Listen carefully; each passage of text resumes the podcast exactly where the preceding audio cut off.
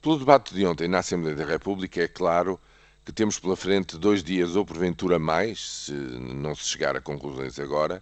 até sexta-feira. Temos uma negociação dificílima quanto às perspectivas financeiras do próximo quadro comunitário 2014-2020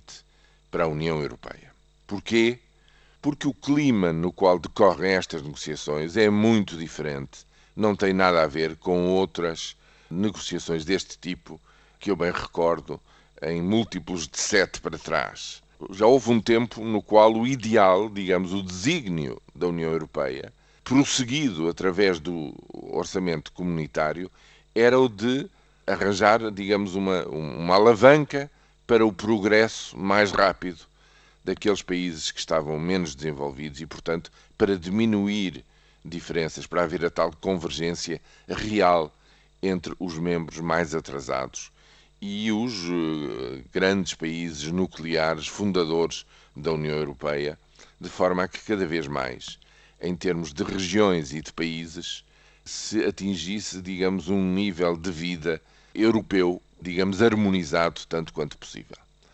O plano de Delors tinha muito a ver com isto, a ideia da coesão tem muito a ver com isto, como contrapartida do, do tal mercado interno, do mercado sem barreiras para, neste caso, 500 milhões de cidadãos europeus,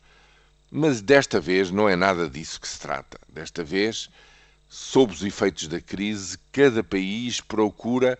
procurou sempre, mas agora procura mais, a sua vantagem específica. Os contribuintes líquidos querem contribuir menos. Os amigos da coesão, aqueles que são que recebem em termos líquidos verbas transferidas dos outros, evidentemente compreendem que os tempos são de restrição e, portanto, querem perder o mínimo possível. Mas há outro aspecto que é menos falado desta negociação e que é vital para Portugal. São as regras, são os regulamentos, são as condições de uso dos dinheiros teoricamente disponibilizados. No Fundo de Coesão, nos fundos estruturais, na nova política agrícola comum, na sua vertente, por exemplo, de desenvolvimento rural, etc.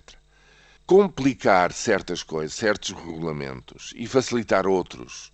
que estão mais disponíveis para países mais avançados, os dinheiros para as grandes redes transeuropeias, para a investigação científica, etc., representa uma distorção potencial, de forma a que pode tornar-se difícil concretizar, digamos, os compromissos que foram assumidos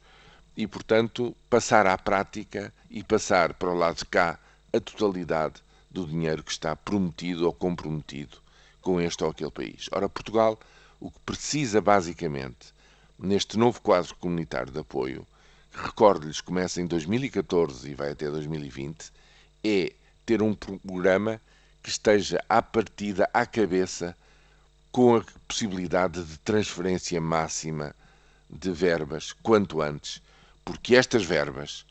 serão essenciais para fazermos sair do buraco recessivo e para ser uma alavanca muito importante do ponto de vista de investimentos para o relançamento de uma economia que está cada vez mais fraca no nosso país.